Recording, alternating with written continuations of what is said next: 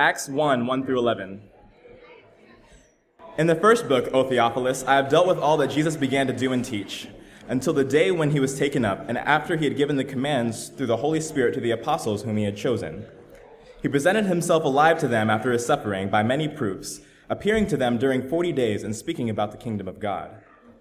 And while staying with him, he ordered them not to depart from Jerusalem, but to wait for the promise of the Father, which, he said, you heard from me. For John baptized with water, but you will be baptized with the Holy Spirit not many days from now. So when they had come together, they asked him, Lord, will you at this time restore the kingdom to Israel? He said to them, It is not for you to know the times or seasons that the Father has fixed by his own authority. But you will receive power when the Holy Spirit has come upon you and you will be my witnesses in Jerusalem and in all Judea and Samaria and to the end of the earth. When he had said these things, as they were looking on, he was lifted up, and a cloud took him out of their sight. And while they were gazing into heaven as he went, behold, two men stood by them in white robes and said, Men of Galilee, why do you stand looking into heaven? This Jesus who was taken up from you into heaven will come in the same way as you saw him go into heaven. That, that text is not our sermon passage this morning, but I wanted it read because of what it represents. It, you, you see here the sort of a vision that's given to the apostles. This is after the resurrection. Of course, remember what Jesus said to his disciples? He said, as Joey actually mentioned earlier, Go therefore, make disciples of all the nations, baptizing them in the name of the Father, Son, Holy Spirit, teaching them all that I have commanded you. And then we see this scene, the last scene, the last words that he says before he ascends back into heaven. And he's essentially kind of continuing in that thought. You're going to be my witnesses. Go out, start here in the city and move out, and eventually to the ends of the earth. Take this message of my gospel out build the church, right? Jesus said, I'll build the church, but he says, You'll be my witnesses. And in that regard, he's giving them a, sort of a vision for ministry. It's clearly important because it's the last thing he says to them before he ascends back to the Father, back to heaven. And of course, as they're standing there, like any of us would, sort of staring up, trying to just comprehend what they're watching, the angels appear and, and essentially say to them, uh, guys, what are you doing? Like, he's coming back. Go. Be ready. This Holy Spirit's coming. And a short while later, we see that at Acts chapter 2, the day of Pentecost. The Holy Spirit comes upon them. They begin to preach the gospel so that those who are represented of all nations who are gathered there in Jerusalem at that time begin to hear in their own language the message of Jesus, and boom, the church is established. There's a there's a sense in which this is really what it's all about. This is this is continuing on. We are very much at the ends of the earth from where they stood on that day, right? And the the the, the vision for ministry continues on. Jesus hasn't yet come back. And until he does, this is the call for all of us continually as the church be my witnesses. How are we going to do that? We're going to do that only if we can tell what we've seen. That's what a witness is, right? It's one who tells what they've seen. And so we have to see him. We have to see him. So, what we're doing here over the next few weeks uh, is we're going to call this a, a values and vision series. And the point of it is to ultimately see Him and understand what it is that He's called us to be and to do as His people. What's our direction as a church? What should we be about? And it's a question that's not just relevant for a particular point in time, it's relevant for all time as the church, as long as he establishes the church and until he comes back. What are we supposed to be about? One of the reasons why I wanted to do this is because, uh, well, let me go back a little bit and say that next Sunday actually marks my eight year anniversary being here as the pastor. Yeah, that's pretty cool. That has that has little to do with anything else other than this. It was it was at that time, uh, uh, right about uh, that first year that I was here. Um, we we did what we called uh, we called it the next ten, and it was basically a, uh, the same idea. It was trying to let's let's take some time and let's discern from Scripture what is the vision and the values of the church. And I called it the next ten because the idea was, you know, I'm I'm brand new I'm, you know, the, the church is, is changing very rapidly in that first year. And it was sort of this sense of like, where are we going to be by God's grace in the next 10 years and beyond? You know, but what should we be aiming for? What's, what are, what's the vision and what are the values that should mark us as a church? Uh, so we did that at that time, and we haven't gone back to revisit that uh, since. Uh, and I thought it would be a good thing to do because we're talking about planning a church in Rogers Park. Uh, what should that be? What, what's the vision and what are the values involved with that? But more importantly, that, that we don't just see that as something that they'll do, but something that, again, we, we, we should all be involved in. I don't want to just see a church planted in Rogers Park. I want to see the gospel going forth there and here so that God is doing a great work all around us by His grace. And we're all a part of the mission. Right? So I wanted to revisit that uh, again this summer as we as we're preparing for what Lord willing will be happening here in the fall as the Lord expands the ministry of the church. Okay? So vision and values, we're calling it that. Uh, we're going to be looking at some of the, the, the priorities that, that Scripture clearly places on the people of God. Things like um, building one another up, right? Sending one another out, loving our neighbor, having compassion for those around us, mission that's local, mission that's global. We're going to be looking at all the things that, that clearly are, are given to the church as their, their, their job, if you will, their priorities. But it starts with what we're looking at today. Everything flows from what we're looking at today. And so I've titled the message this morning, Our Church's Trinitarian Foundation. Everything is about, ultimately, God's glory, Christ's gospel, and the Spirit's mission. The church isn't about us, it's about Him, right? So that's what we're going to be looking at this morning. And, and, and what, what text will we be in? Well, we're going to be in several. Um, and so I don't have a specific sermon text. We're going to kind of look around. And we'll be doing a bit of that throughout this series, which is a little abnormal for us. We typically go into a, a, a book of scripture and we, you know, expositionally go through that book. Uh, we're a little bit different through this series. This is kind of topical, but we're going to be rooted in the Bible. Right? But actually, what I want to kind of use as the sort of the outline for the conversation today regarding our Trinitarian foundation, it's not from Scripture. Sorry. I'm not claiming this to be sacred, okay? But I want to show you our church's purpose statement. Did you know we have one? Ever, been on our website recently? Did you ever go anywhere on that website and look around? I wonder how many of you actually do that. But if you were to go on our website and you were to click on kind of like, what's this church about? There's a purpose statement that pops up. And it's actually written into our Constitution as well. And this is it. Our passion is to be a church that is used by God to transform people's lives through the power of the gospel and for the glory of Jesus Christ. I hope that sounds pretty biblical because it is, right? Our passion, you, you could say it's our purpose, but I, I, I wanted to communicate here, I wrote this, that it's not just our purpose. It should be more than just a purpose. It should be our heartbeat, right? Our passion be a people of God that He uses to transform lives. He, he uses, it's His word that transforms lives. It's this gospel that transforms lives. But as I think, again, Joey mentioned in his prayer, how beautiful are the feet of those who bring good news. He uses his people, the church, and we're going to talk about how, how that specifically is true, to transform lives through the power of the gospel for the glory of Jesus. And then our vision for ministry. By the way, I hope you see in there already, we're talking about the glory of God, the gospel of Christ.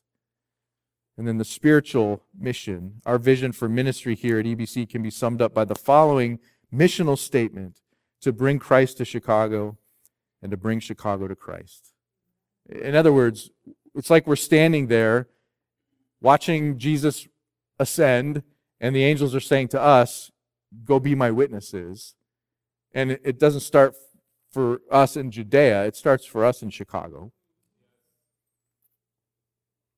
And Lord willing, to the ends of the earth continually. But that's where we are, right? So that's what I want to kind of work through this morning is, is, is showing you scripturally kind of why we got this as our purpose statement and what it means to flesh that out for the glory of God. So we're going to break that out uh, and, and, and walk through it, but we're not going to start and walk through it kind of from the beginning. Um, if you're familiar with the sound of music, you might remember Julie Andrews saying, starting at the very beginning is a very good place to start. I'm not Julie Andrews.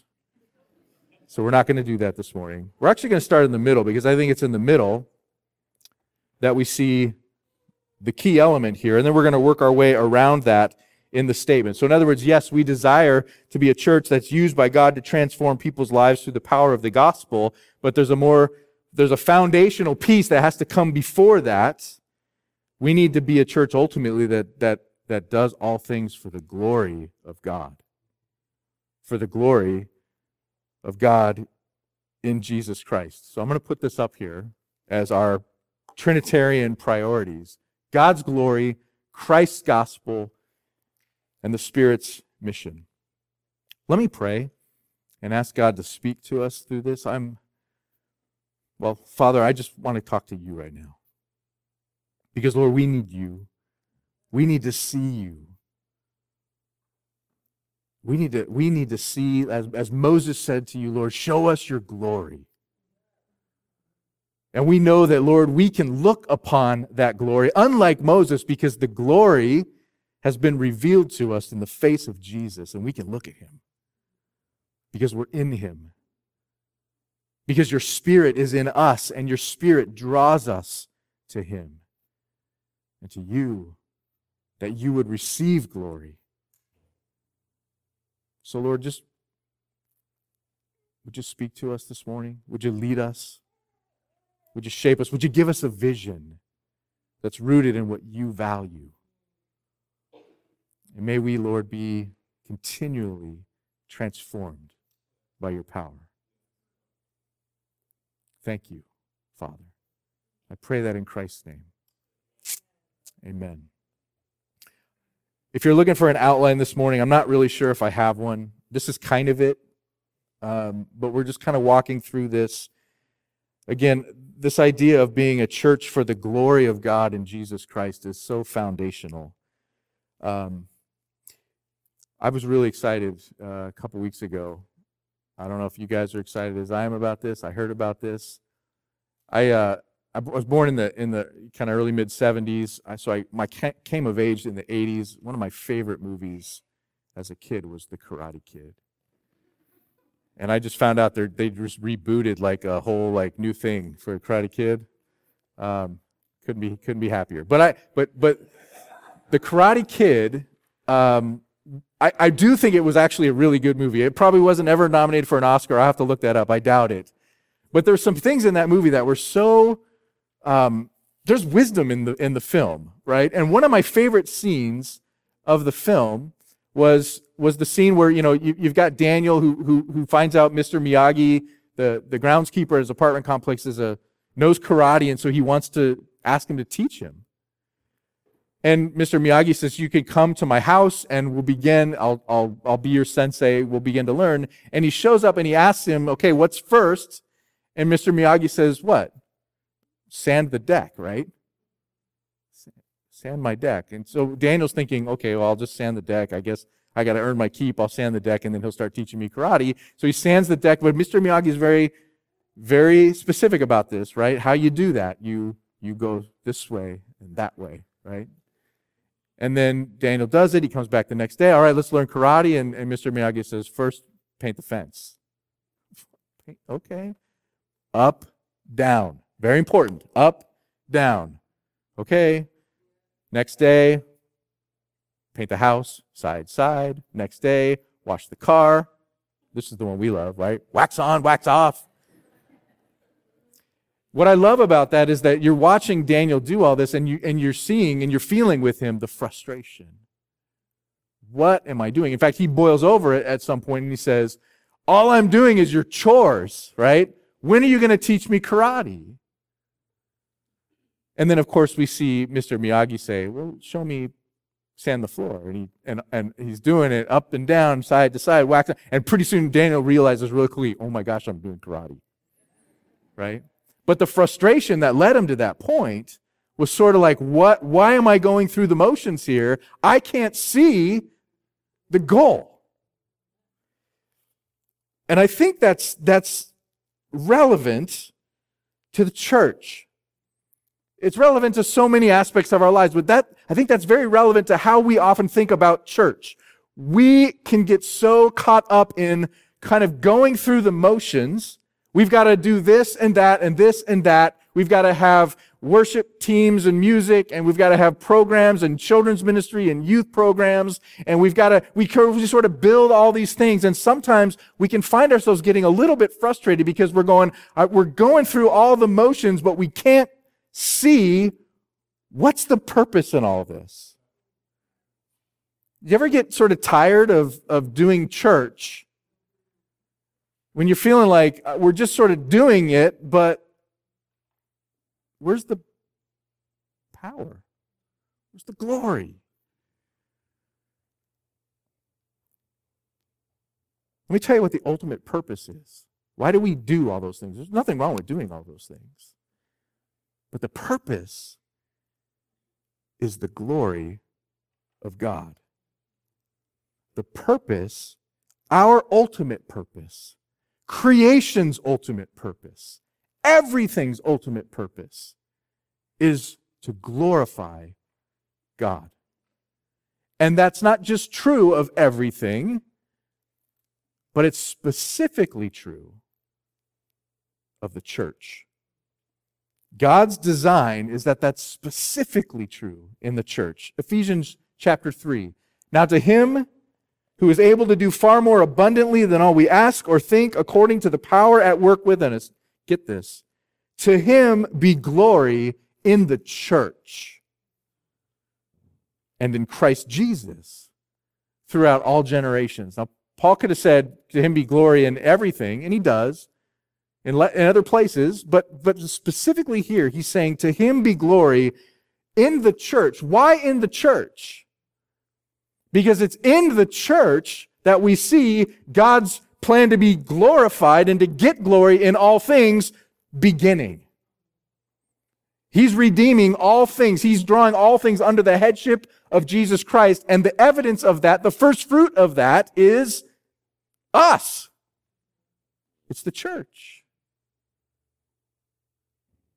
So that's our purpose. It's the glory of God. And, and, and so, and I say that, I'm, I'm sort of guessing that most of us can go, yes, we agree with that. But I'm not sure I understand it. Because glory is a big word, right? If I say to you, your purpose is to glorify God, you're going to say, Amen. And then I'm going to say, What does it mean? And you're going to say, I don't know. I mean, I think I know. I kind of know. But do I really know? Few of us understand what glory means. So I want to try to just spend a little time thinking about that because this is so important. What is glory? Glory is, it, it's, it, we get this idea of it's praise, right? It's, it's ascribing worth to, and that's right. But, but what does it, what does it ultimately mean? Isaiah 42, 8, God says this. He says, I am the Lord. That's my name, which I think is him saying, something very significant.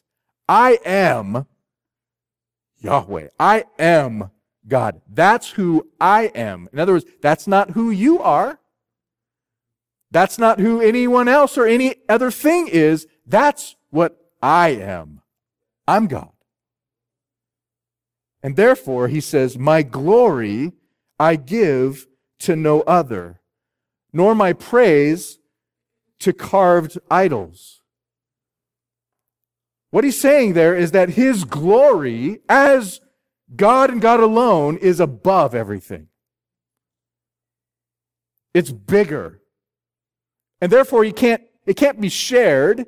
He can't give it to another. He can he can pour out to others, but he can't share glory with anyone else because there's nobody else like him. He is higher than everything, which, which gives us a, a good idea of what glory means. The, the sort of the literal definition of the word glory, it's this. It's, it means weight. W-E-I-G-H-T, weight, heavy.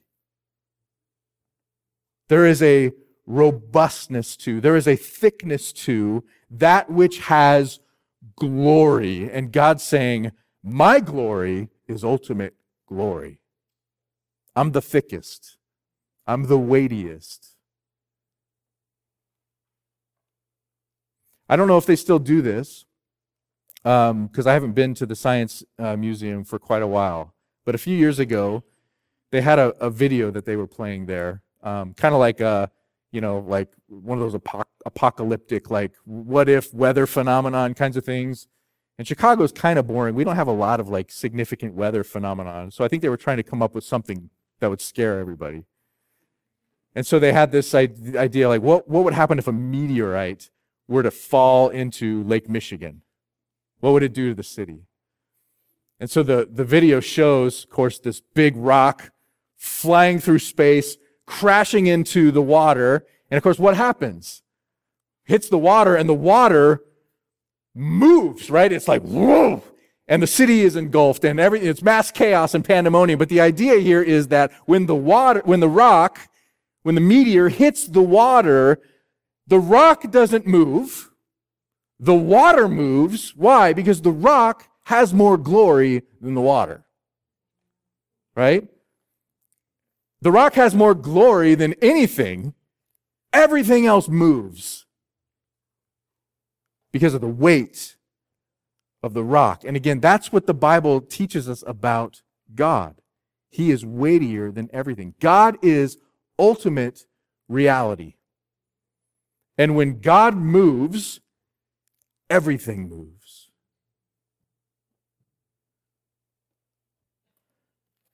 A church that understands something about the glory of God understands that first and foremost, there is nothing weightier than Him.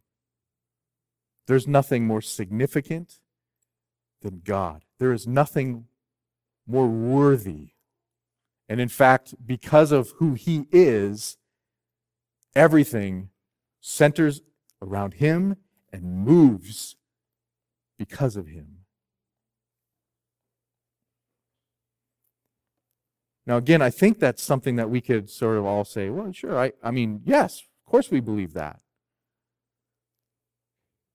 And yet, I think we have to challenge ourselves with this because oftentimes, and I see it in myself and I see it in, in everybody from time to time, is that God can shift from being weight and ultimate to sometimes just being more of a concept.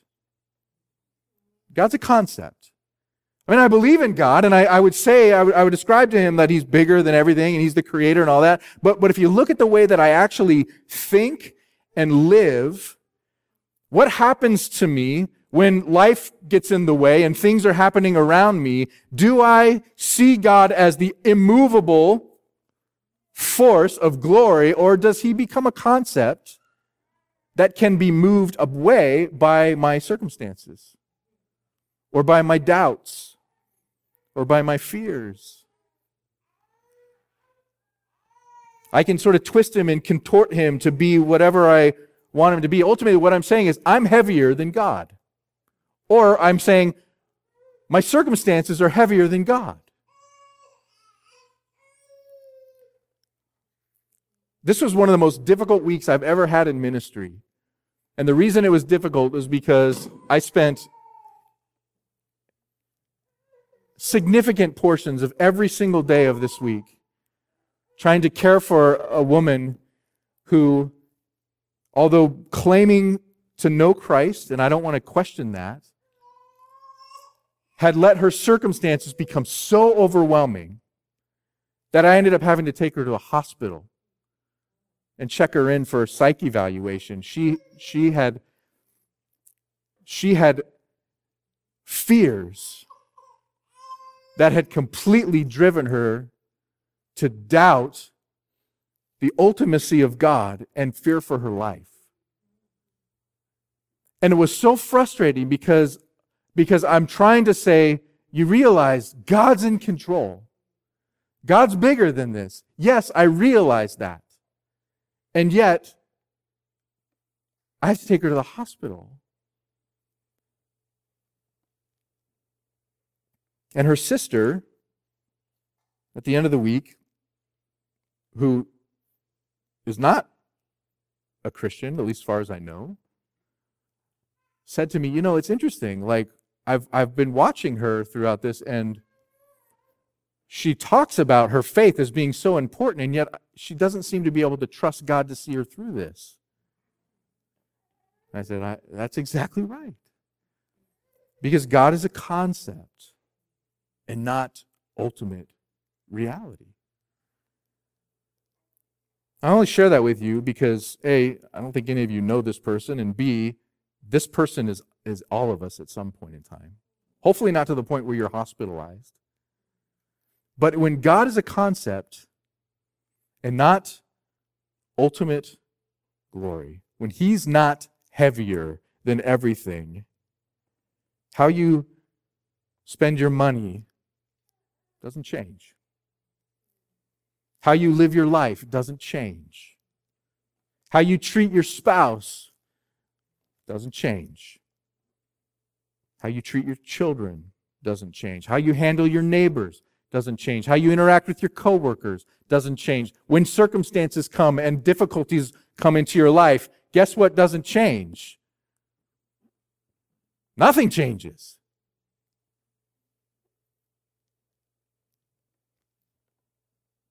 But when God's a reality, when He's ultimate reality, you change. You're undone.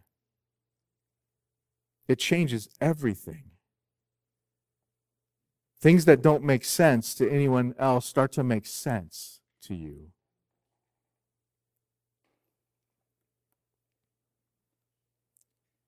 And a healthy church is a it's a group of people who, first and foremost, are, re, are rooted in reality. The weight of God in Jesus Christ transforms our perspective.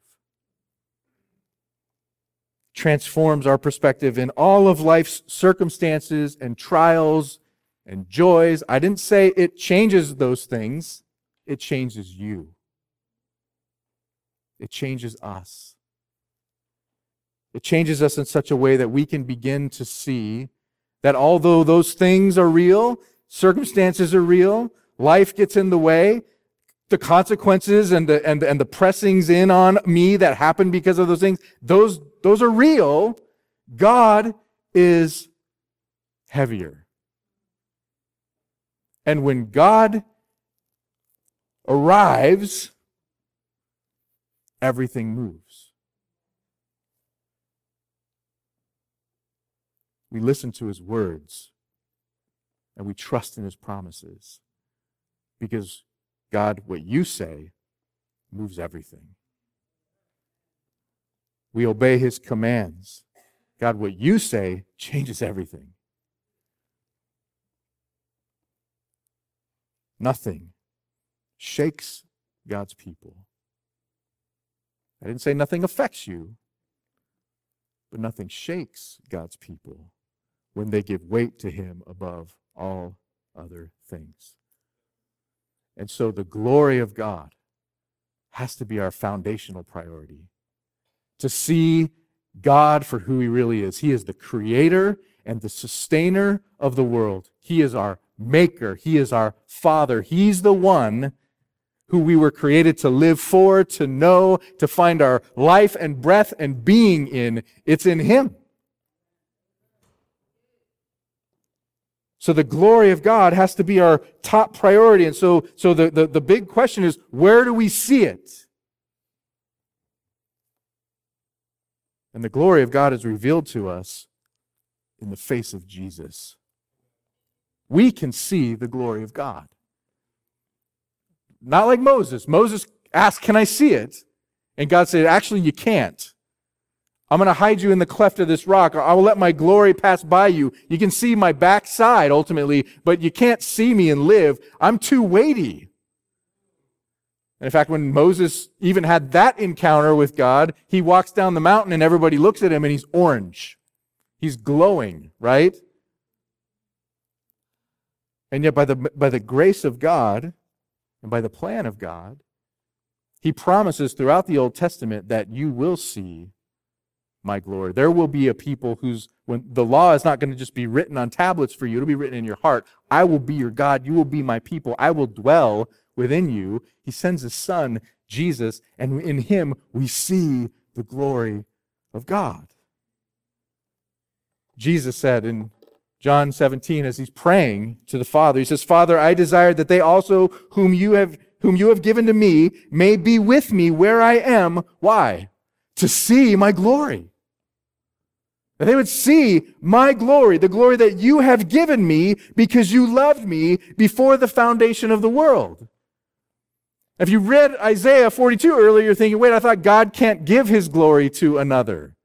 Jesus says, You've given me your glory. How's that possible? Because Jesus is the second person of the Trinity. He's God.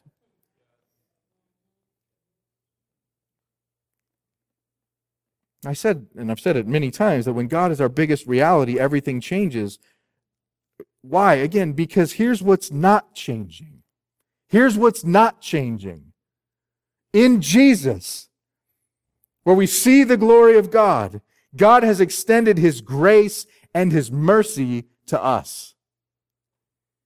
That's why the gospel of Jesus is a foundational priority as well. That's where the glory of God meets us. It's in Jesus and through the gospel. In Jesus, each of us who are believers in Christ are sons and daughters of God.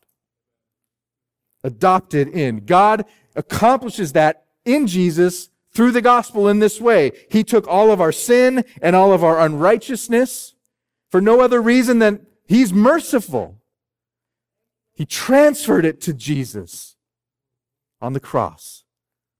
He took all of Jesus' righteousness, and because of his mercy, he transferred it to us. In that regard, he's sharing his glory with us.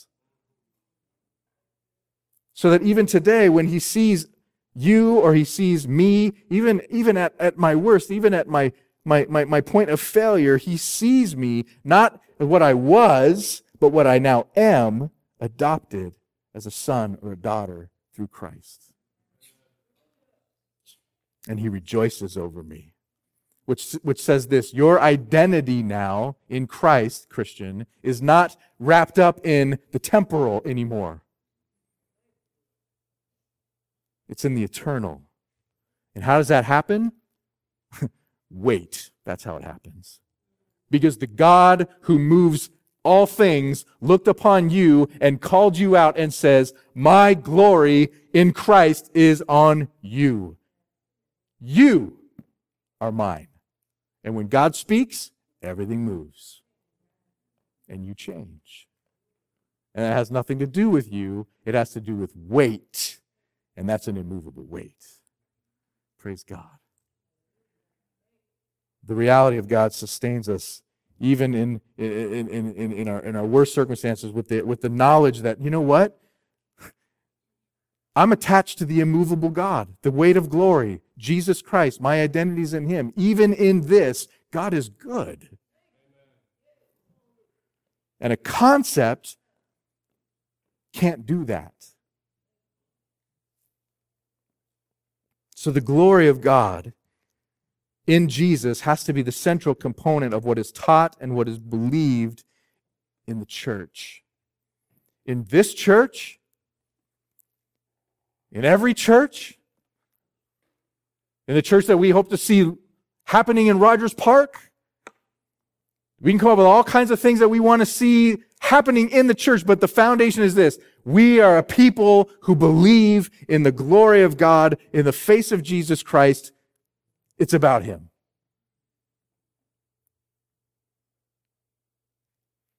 And the only way that we're going to see that was when our lives are transformed by the gospel that reveals Him to us. And so we'll be a church by God's grace that glorifies God in Jesus Christ as we become a people who are transformed by that gospel. Okay? That kind of goes back to the, I'll put it back up here. It goes back to the, I don't know if you guys can see it, it's kind of small down here, right? But a passion is to be a church that is used by God to transform people's lives through the power of the gospel. That's when we see the glory. That's when we, that's when we understand, is when we're transformed by the power of the gospel. And we glorify God through the gospel because we're transformed and will continually be transformed as we do it. It's kind of an amazing thought. 2 Corinthians 3:18 and we all with unveiled face. Here's here's here's P, uh, Paul talking to the Corinthian church and he's he's referring to Moses.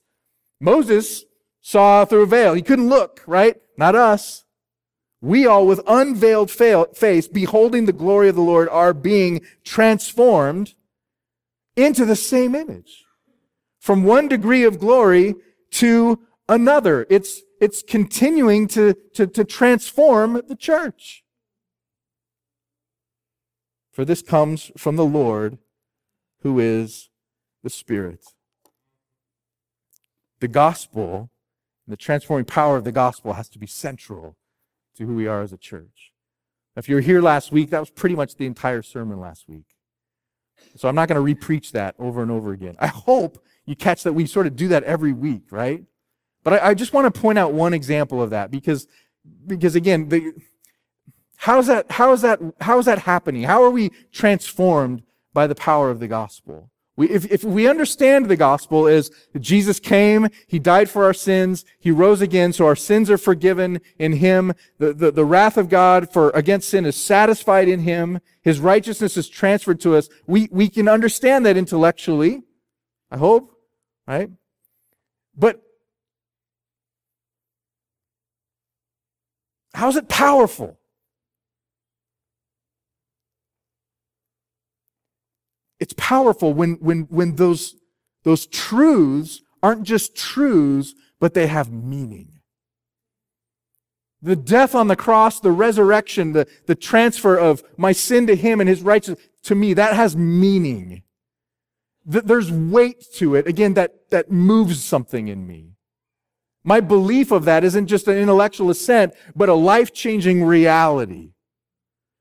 And by, by way of example, how that fleshes itself out, I just want to, I want to uh, just uh, praise God for something that's been happening here over the last few weeks, particularly. And those of you who've been in the gospel life class have seen it. People have been getting up and giving testimonies about God's work in their lives.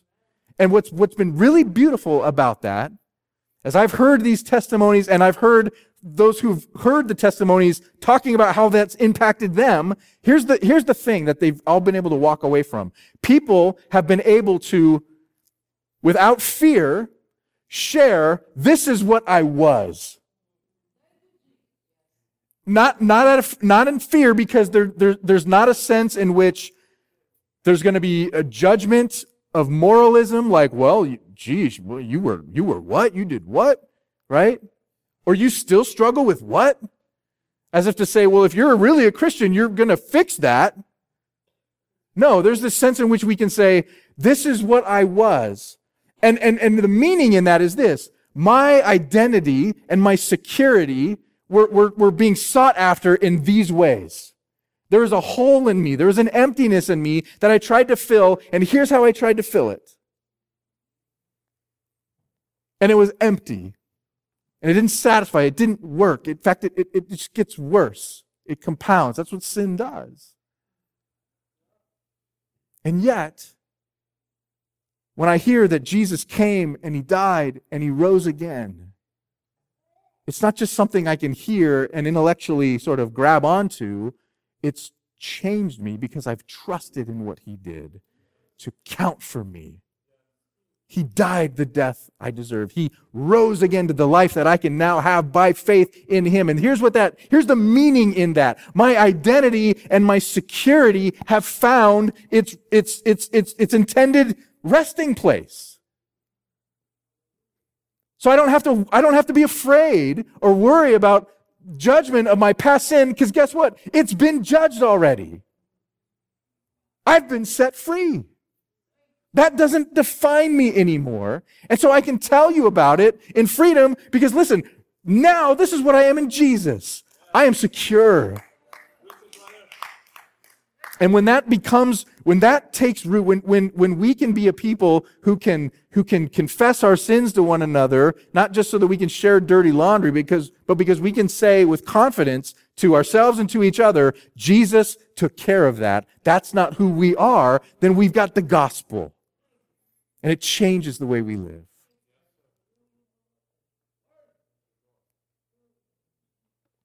The priority of the church Ephesians 4 is the health of the body, right? To see us mature in Christ. What does that look like? That's exactly what it looks like. It's people who are so confident in the saving power of the gospel that they're immovable. Again, that doesn't mean your circumstances change. It doesn't mean that life gets easy. In fact, if you read the Bible clearly, you're going to find out that's, pro- that's in fact, not what you're promised at all. But you change. We change. And in that, he's making us complete in Christ. Now, we're about to talk about the, the Spirit's mission. Back over here. I'm dead here for some reason. Can you advance for me? Thank you. We're about to talk about the Spirit's mission, and, and, and we're going into this idea of then this is the message that we take to our neighbors and to the ends of the earth. But before we do that, I, I, think it's very important to state this up front. We can't put the cart before the horse. We don't have a message worth taking to anybody if that message isn't ultimately rooted in the glory of God through the gospel of Jesus Christ. Outreach is futile. Because what are we calling people to? Come join our club. We'll have pizza sometimes after church and you know, we'll be friends. Well, that's all fine and good. That doesn't mean squat unless God is here transforming us through the life giving power of the gospel. So we have to we have to plead with God to, to, to continue to form us in that way. We've got to see that be what goes out. Not just in proclamation, but in observation. These people's lives are being moved by God. That's what makes a church healthy. Above anything else, that's what makes a church healthy. And when the church is healthy, then we can be a church that brings Christ to Chicago and brings Chicago to Christ. And I want to I want to point us back to 1 Thessalonians. We, we looked at this, obviously. We just finished our study of 1 Thessalonians. But I loved in chapter 1, I love what Paul says about them as a church. Basically saying, you guys are a healthy church. Not a perfect church. There's no such thing as a perfect church. But you're a healthy church. And, and what was the evidence of that? Part of that evidence was this. He's saying that as a church planter, I'm going out and establishing churches and I'm traveling around and I'm trying to, I'm, I'm going into new places to, to proclaim the gospel to them for the first time. And to my surprise, sometimes when I get there, they tell me, we've already seen and heard this. Where? Because we know the Thessalonians. Not only has the word of the Lord sounded forth from you in Macedonia and Achaia, there, Jerusalem and Samaria, but your faith has gone forth everywhere, so that we need not say anything. For they themselves report concerning us the kind of reception we had among you and how you turned to God from idols to serve the living and the true God. They can tell us how the gospel transformed you. a healthy, Christ exalting church will by nature be a church that reaches others for Christ because they can look and see the glory of God in this place. Now, we're going to talk about that over the next few weeks. How, how that can be manifested, right? There are some specific ways in which God wants that to, to shine forth from us. And we'll talk about that over the coming weeks. So I'll leave that for then. But I just, I just wanted to, to, to say today what the goal should be. What's, what's, what's, what should be our prayerful goal is, is God is making us into a people who by his grace are, are reflective of the glory of God in the gospel. What should the goal be? And, and here's, here's the goal. Beyond our own health, to see our city come to know him too. Jonah chapter 3 is an interesting chapter, and I'll, I'll finish with this. If you're not familiar with Jonah, basically, Jonah is a guy who God calls to go and preach the good news, actually, preach about the coming judgment of God against a, a place, a city called Nineveh, that is a, a city that did not know him. It was a wicked place. Jonah doesn't even want to go. It's interesting why he doesn't want to go. He knows they're wicked. Sadly, Jonah, Jonah kind of hates them. And so he's like, God, I know you're merciful. If I go and I tell them about you, what if they repent? That would be horrible because I don't like these people. Not a good, not a good starting point, right? But but but this is what happens. And so God sends him. In chapter 3, it says this The word of the Lord came to Jonah the second time, saying, Arise, go to Nineveh, that great city and call out against it the message that I tell you. Now, as I continue to read this, would you do me a favor? Would you, would you consider Nineveh and think about your own city? You think about Chicago? Go to Nineveh, that great city, and call out against it the message that I tell you. And so Jonah arose and went to Nineveh according to the word of the Lord. Now, Nineveh was an exceedingly great city, three days' journey in breadth and Jonah began to go into the city, going a day's journey, and he called out, Yet 40 days, and Nineveh shall be overthrown. So he's telling them about the judgment of God that's coming because of their sin. And the people of Nineveh believed God. They called for a fast, and they put on sackcloth from the greatest of them to the least of them. They believed. The word reached the king of Nineveh, and he arose from his throne, removed his robe, covered himself with sackcloth, and he sat in ashes, and he issued a proclamation and published throughout Nineveh, by the decree of the king and his nobles, let neither man nor beast, herd nor flock taste anything. Let them not feed or drink water, but let man and beast be covered with sackcloth, and let them call out mightily to God. Let everyone turn from his evil way and from the violence that is in his hands. Who knows? God may turn and relent and turn from his fierce anger so that we might not perish. When God saw what they did, how they turned from their evil way, God relented of the disaster that he had said he would do to them, and he did not do it. They came in repentance and faith to trust in wait, in glory, in God.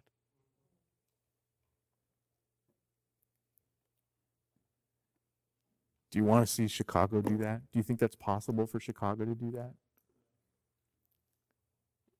Well, if the weight of the glory of God comes, Chicago's going to move. It's going to move. God's done it.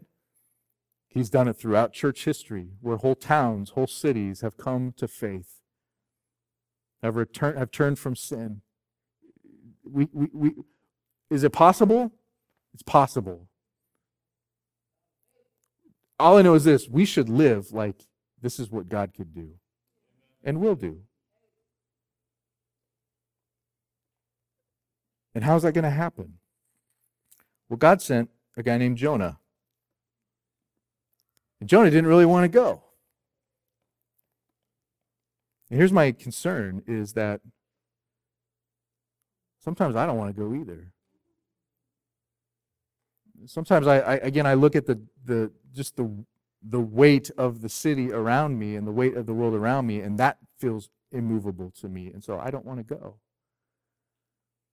Or that feels oppressive to me, and so my heart turns not towards them but against them, and I don't want to go. And I wonder if you feel the same way. And I don't wonder that too long and deep because I, I, I kind of see it.